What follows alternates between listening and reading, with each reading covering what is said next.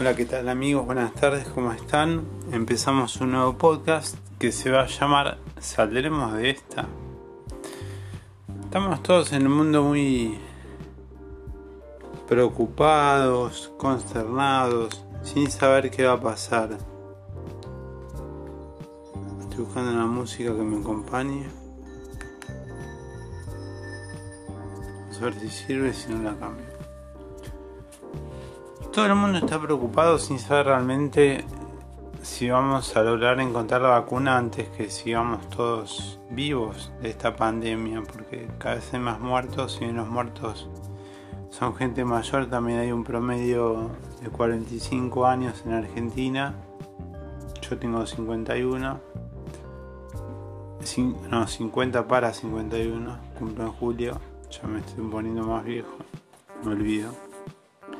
Y lo que les decía es que el gran temor de todos es qué va a pasar con todo esto, porque se transformó en, en una enfermedad incontrolable. De la nada se transformó de un boludo chino que comió un murciélago en sopa, el chabón se contagió el virus y en tres meses era una pandemia mundial. Cuando yo hace cuatro meses estaba con mi familia en la playa de ocasiones. Ahora estamos todos encerrados en una casa como perro y gato. Bueno, pero un poco les quería decir que decir algo que me lo dicen a mí siempre. Tenemos que tener fe y esperanza ya hay miles de científicos, miles no, algunos científicos en distintos países investigando la vacuna. El tema es que la vacuna, su desarrollo para ser inyectada en humanos va a tardar por lo menos dos años hasta su comercialización. Y el tema es qué va a pasar de acá a dos años, porque si va aumentando la curva de contagios, una de las posibilidades muy inteligentes yo no les puedo mostrar porque esto es un audio, pero es hacer un barbijo con una tela eh, y adentro se le pone un pedazo de, servilleta, se dobla, se va doblando y tapa la nariz y la boca. Y si todos nos concientizamos mundialmente en el uso de los barbijos, eh, vamos a evitar. El barbijo no es para que no nos contagiemos, es para que no se contagie el otro. O sea, si el otro usa barbijo, no me contagia. Si yo uso barbijo, no lo contagio. Y si todos usamos barbijo, no nos contagiamos. Pero no los barbijos eh, hospitalarios. Un barbijo casero que se hace con una tela de algodón de 20 x 30 donde se va doblando respectivamente. Pueden encontrar pilas de tutoriales. Entonces hacen eso y lo que van a lograr es cuidar al otro y que el otro los cuide a ustedes. Si todos nos concientizamos y ojalá que lo hagan obligatorio el barbijo en Buenos Aires, en Capital Federal, como hicieron en tantos otros países y lugares, sería una forma de frenar un poco esta, esta pandemia, porque dicen que va a haber un pico en un mes, cuando venga el invierno. Ahí la gente grande directo para frigorífico. Disculpen que lo hable así, pero eh, lamentablemente va a haber muchas muertes. Por ahora el número de muertos en Argentina no es tanto, pero yo estaba hablando con un amigo de Perú que me hablaba de otra cosa, que es el número de recuperados, no de muertos, de recuperados. Acá en Argentina creo que son 285 sobre 1600. 1600 contagiados. O sea, se recuperó un 10-15% aproximadamente. En, Perú se recuperó el 50%. No sé si tiene que ver con las medidas que toma cada país o tiene más que ver con, con el tema de de la genética de las personas de cada lugar. Pero hubo países que prácticamente no tuvieron infectados. y hubo otros que, como Italia o España, que están haciendo cualquier cosa. O Trump, que por los dólares, para que no se le escape un dólar, está infectando a toda la población. El chabón no hace nada, si ya el presidente de Uruguay Mujica hay un audio que lo pueden buscar en YouTube. Yo no lo escuché todo porque dura 20 minutos y es muy largo. Donde él habla y comenta que dice a Trump que es.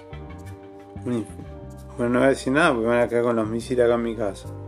Me reservo las palabras, pero bueno, como que no está muy de acuerdo con Trump porque a él le interesa la economía y le interesa solamente eso.